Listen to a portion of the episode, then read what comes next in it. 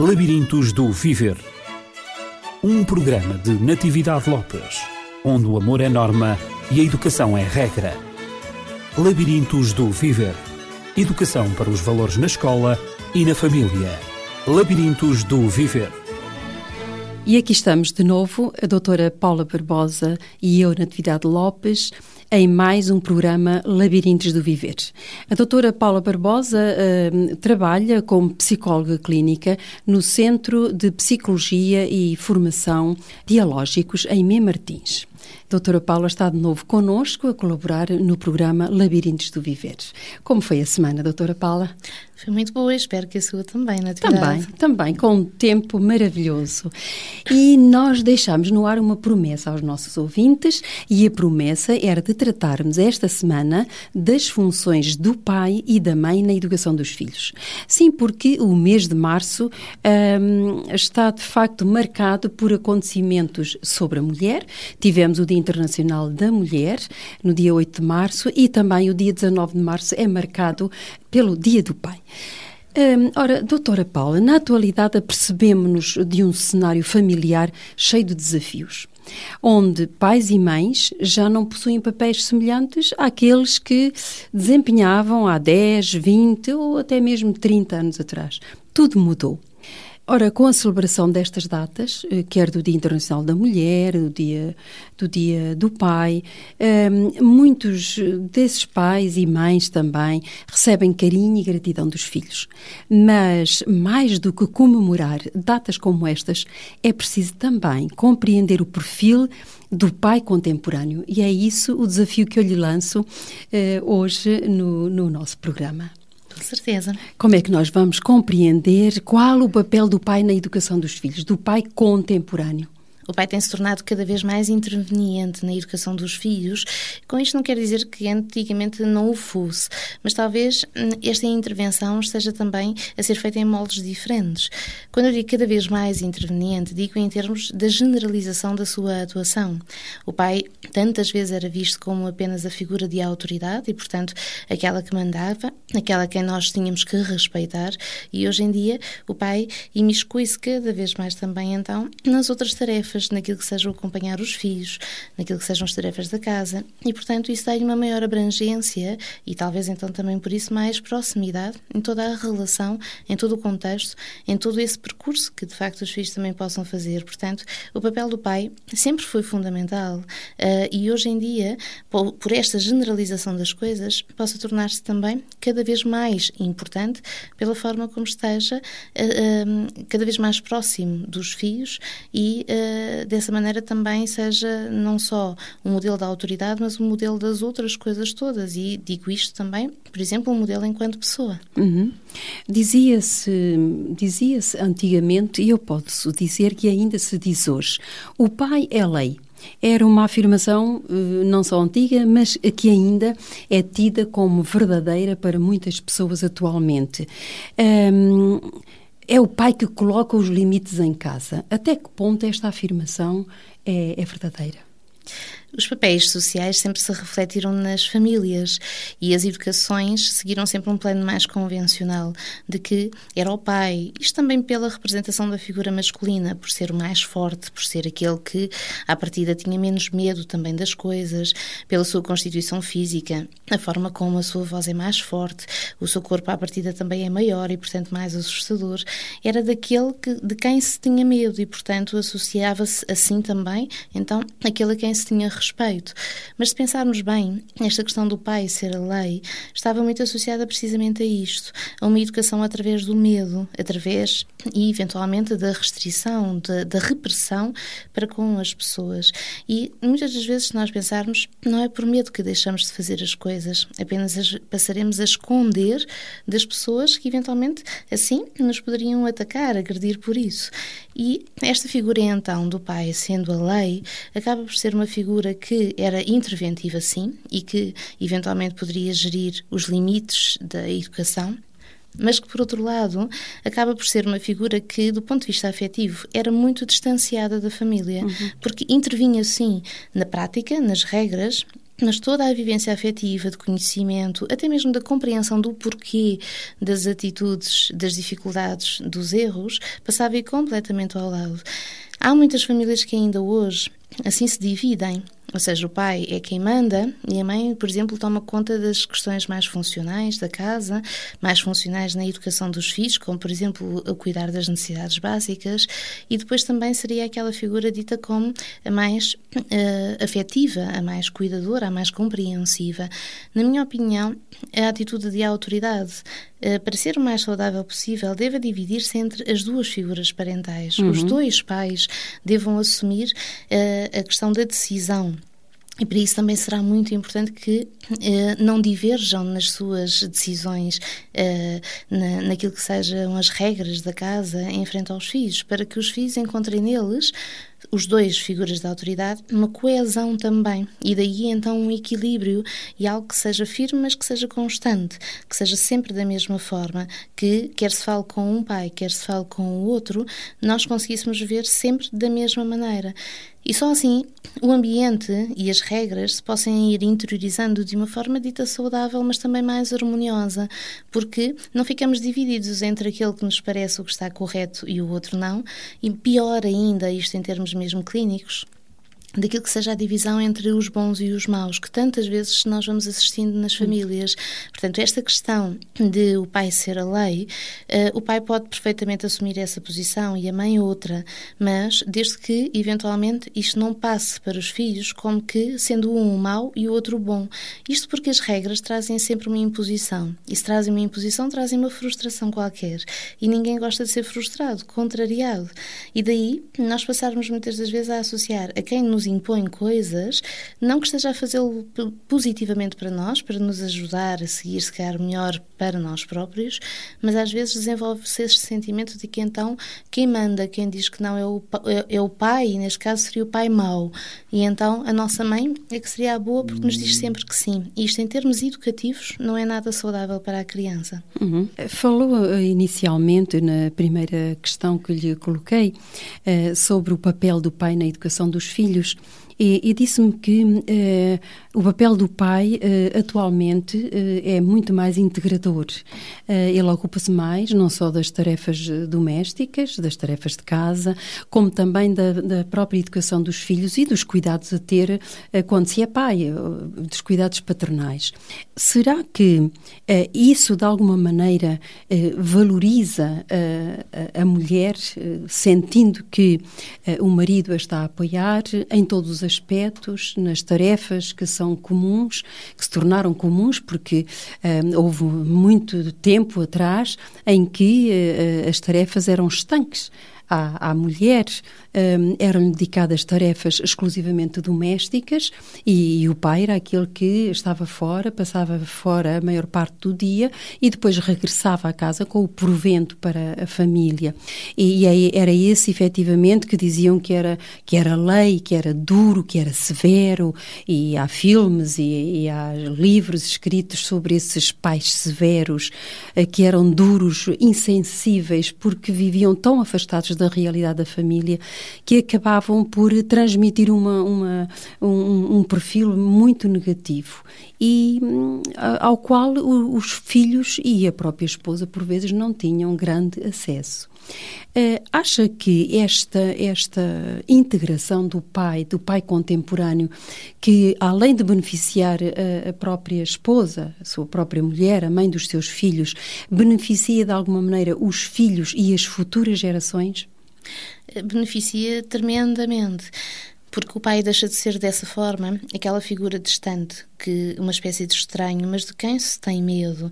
E isto, uh, quantos adultos uh, vou conhecendo mesmo, por exemplo, nas consultas, que me vêm pedir ajuda, porque foram crescendo sempre com esta representação e mesmo ainda hoje, por exemplo, nos seus planos eh, profissionais, são incapazes de estar tranquilos perante um erro, uma falha, alguma coisa que não esteja a correr bem, alguma coisa que lhes tenha sido pedida e que eles não consigam consigam corresponder, porque fica sempre uma espécie desta representação que anda atrás deles de que alguém vai chegar, alguém vai ver, alguém vai arraiar, alguém vai ter uma atitude que se calhar nunca se experimentou, porque nunca se usou errar para ver, não é? Como se costuma dizer, nunca se pagou para ver como uhum. é que uhum. era, mas que está sempre lá presente e que condiciona a pessoa. Portanto, a pessoa passa dessa forma. Se o pai assim fosse apenas a lei, apenas a figura austera, aquela que se vem zangar e que muitas das vezes muitas mães alimentam isto precisamente, uh, ao invés de exercerem elas as autoridades nos momentos em que as coisas acontecem, quando estão sozinhas com as crianças, quantas vezes se defendem dizendo quando o teu pai chegar, depois o teu pai fala uhum. contigo. Isso é muito frequente. Ou, quando o teu pai chegar, eu depois direi ao teu pai não é, o que se passou e ele depois resolve a situação contigo. E então estamos precisamente, do ponto de vista afetivo, a afastar tremendamente o pai dos filhos e a fazer com que os filhos cresçam neste clima de medo de que alguém assustador, que não se sabe o que é que poderá fazer quando está de facto muito zangado, e portanto também nunca saberemos se os erros que estamos a cometer são graves o suficiente para o deixar tão zangado, e então iremos transportar provavelmente isso mesmo na nossa vida futura para outros planos como o profissional, estando sempre com medo daquilo que seja a reação dos outros, por exemplo, de uma figura de autoridade como o chefe, e, e, às vezes até esta sensação que os adultos sentem que sabem que é ridícula, porque conscientemente a partir disso não acontecerá que será o chefe vai se zangar e vai me bater, mas esta sensação está lá como se de facto fosse isso que se esperasse e fosse disso que se tem medo, porque foi a isso que se foi habituado. Uhum. Então, este pai interveniente, este pai que se deixa ver não só como autoridade, como o dito em psicologia superego, assustador, mas como uma pessoa também, é um pai não só menos assustador, mas mais rico, porque poderá então, para além das regras, dar algo de si enquanto pessoa aos seus filhos e nisso será tremendamente importante para o desenvolvimento deles.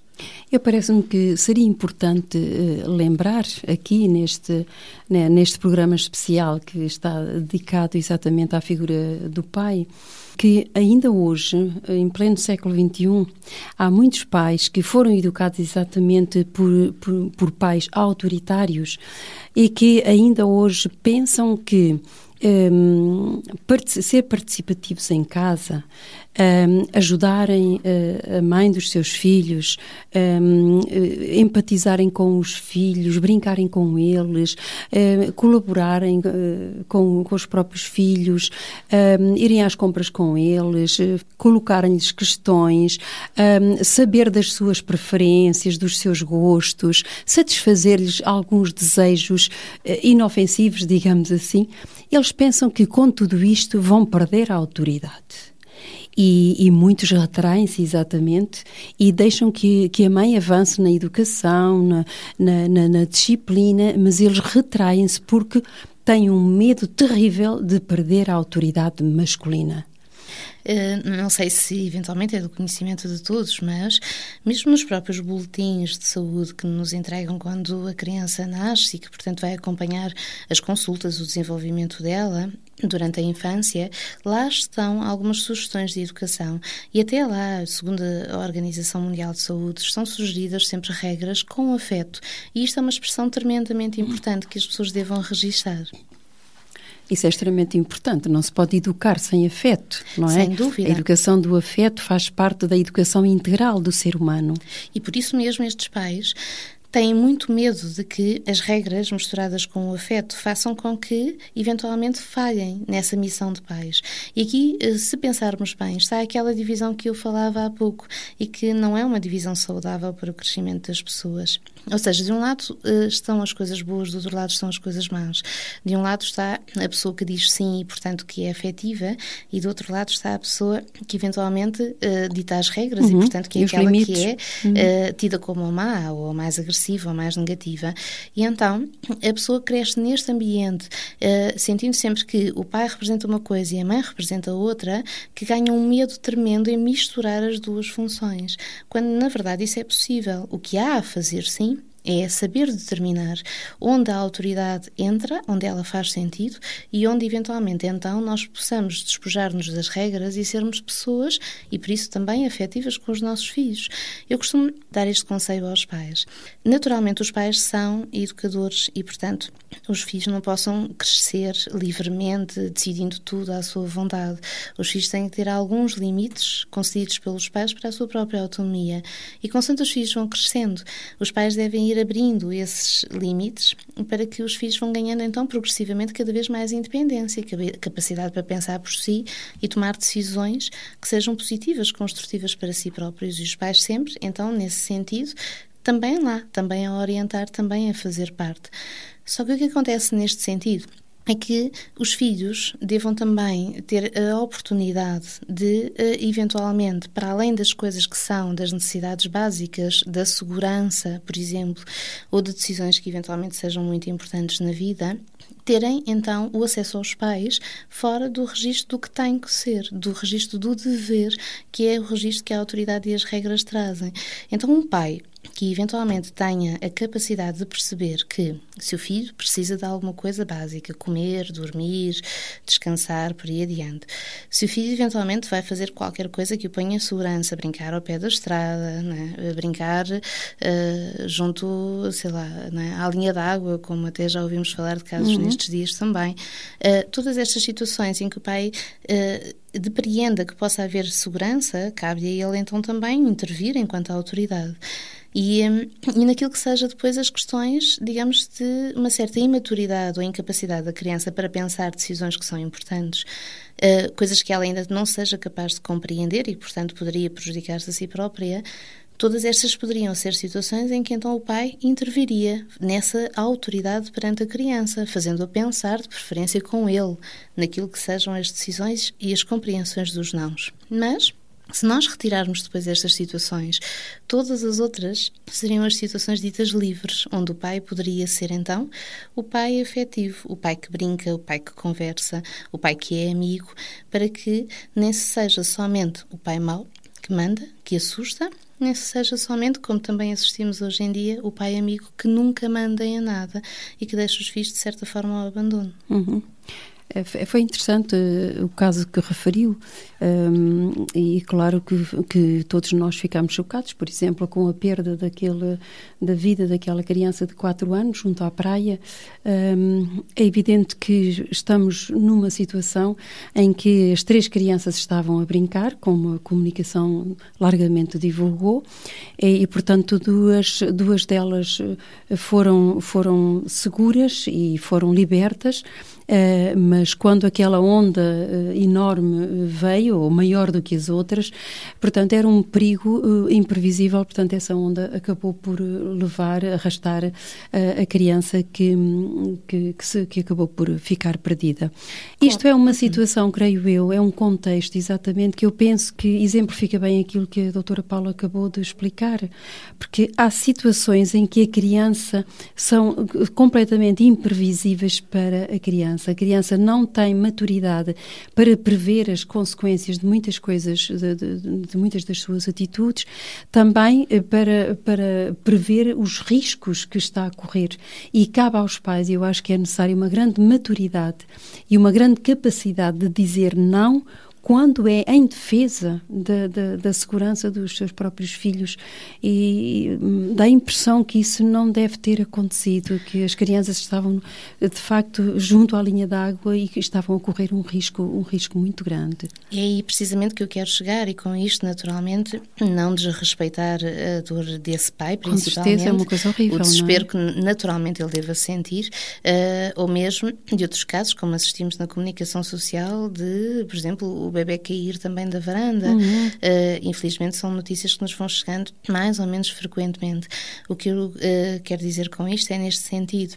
Uh, Cabe aos pais, quanto muito na sua autoridade, não apenas salientar os erros das crianças e castigá-las, assustá-las ou dominá-las de alguma forma. Ou seja, a autoridade não tem que ser apenas um poder que se exerce sobre o outro para o limitar.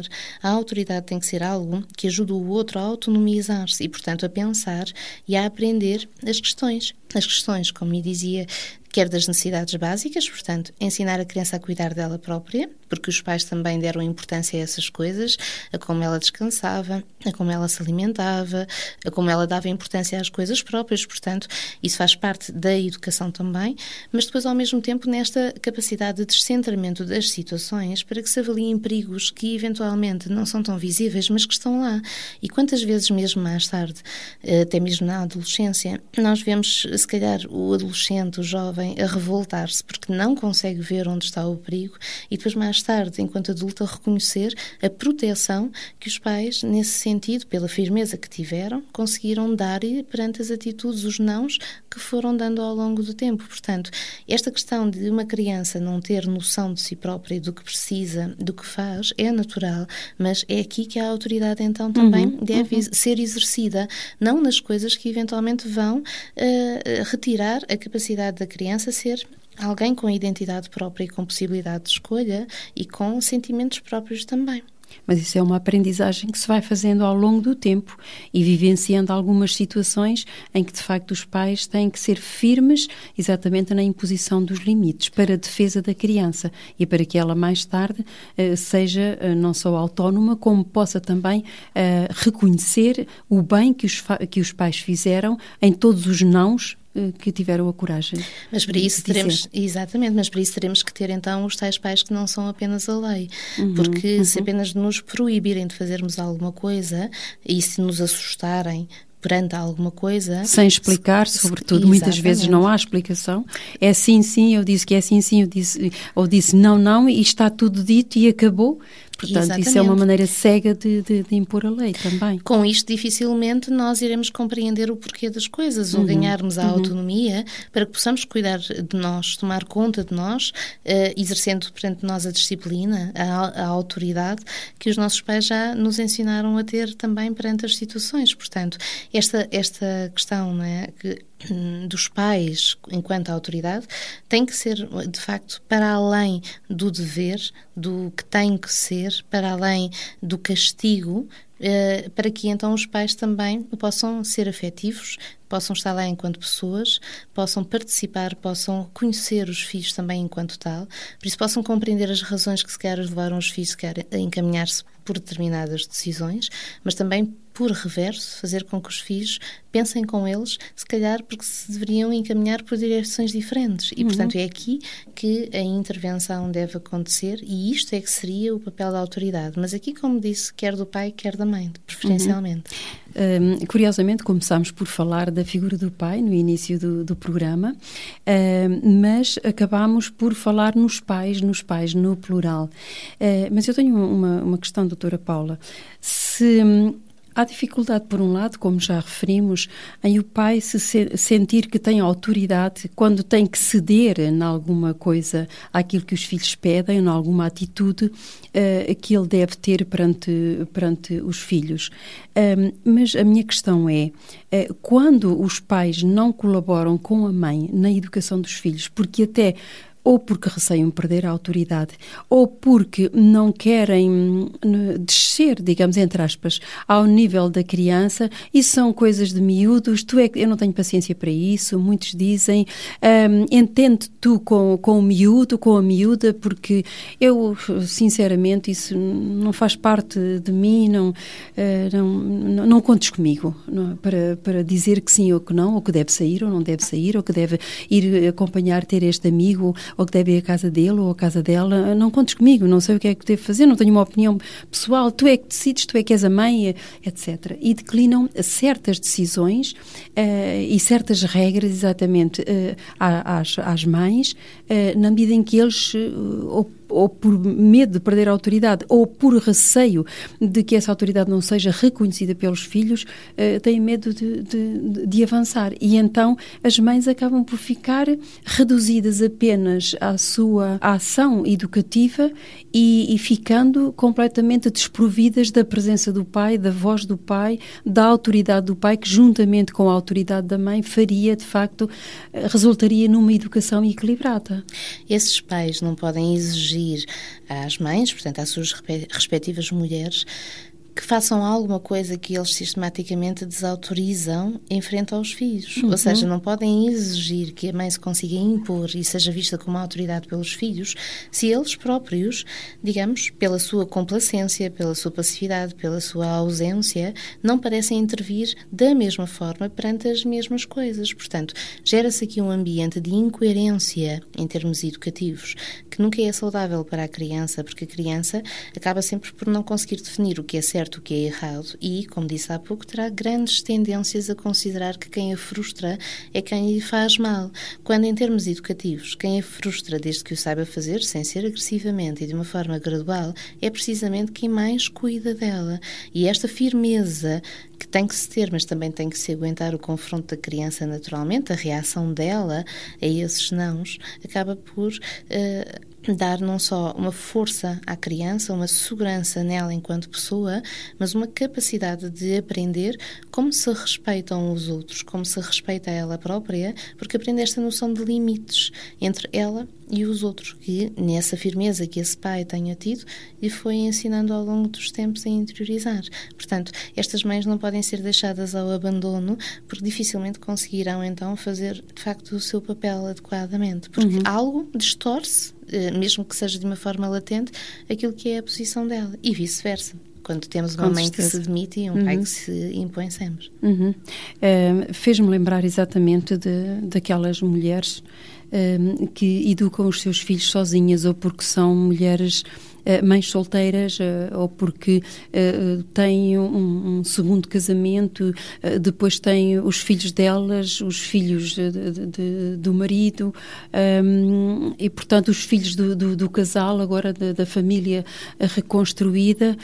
Não é fácil educar num contexto destes, quer para o homem, quer para o homem como figura paterna, quer também para a mãe como figura materna. Sim, aqui eu poderia dizer que acontece esse medo também por parte destas mães ou destes pais que o novo elemento da família, eh, mesmo que eventualmente traga os seus próprios filhos, venha desautorizar aquilo que foi o papel da autoridade uhum, até então uhum. e continua a sentir que isto não tem fundamento. Se nós estamos a construir uma família e mesmo que eventualmente, e hoje em dia acontece de facto muitas vezes, uns ou outros ou ambos tragam filhos de relações anteriores, os papéis parentais devem estar sempre definidos. Uh, não se possa pensar que aquele adulto que ali está em casa não tem essa referência, seja apenas um amigo ou quantas vezes até um estranho. Uh, quantas das vezes eu ouço os jovens, as crianças, a referenciarem-se uh, ao padrasto ou à madrasta uhum como são os namorados da mãe ou os namorados do pai. Portanto, não, não temos aqui uma noção por parte da criança de um papel parental. Exatamente, uma isto, figura paterna ou materna. E isto fica sempre estranho. Uhum. Alguém que está dentro da família, faz parte da família, está lá todos os dias, participa em tudo, mas não, não conseguimos reconhecer um papel evidente. Só conseguimos dizer que é o namorado de alguém é sempre muito estranho para uma criança, porque não é isso que ela espera. Ela espera sempre que este novo adulto que vem venha preencher essa lacuna do que existia e, portanto, venha apropriar-se também de uma função parental qualquer. Uhum.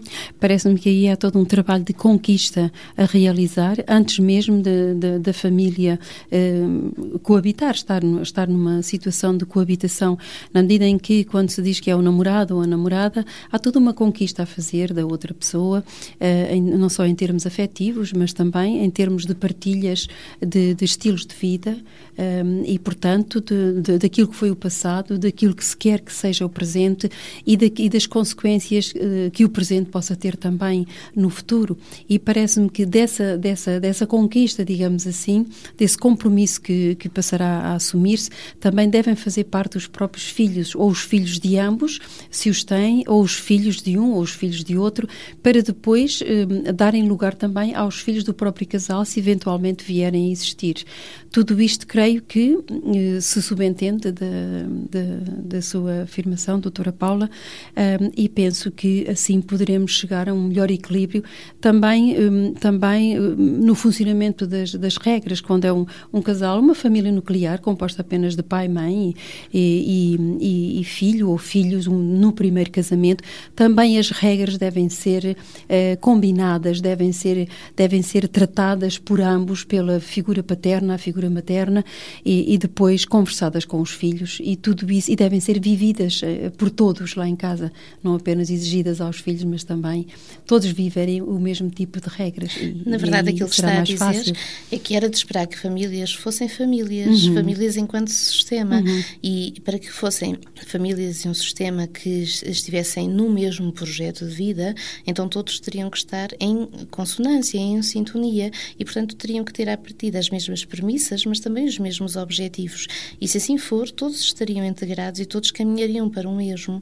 Mas para isso, como disse, tem que haver, sempre que há alguma alteração também e fundamentalmente na família, como a entrada de alguém, a integração de todos no processo para que, por isso também, todos possam participar e todos possam encaminhar esse projeto para algo constitua depois um plano familiar e não apenas coisas individuais de pessoas individuais que por acaso coabitam debaixo do mesmo teto, mas que não têm essa interação nem tampouco essa integração afetiva tão importante. Uhum.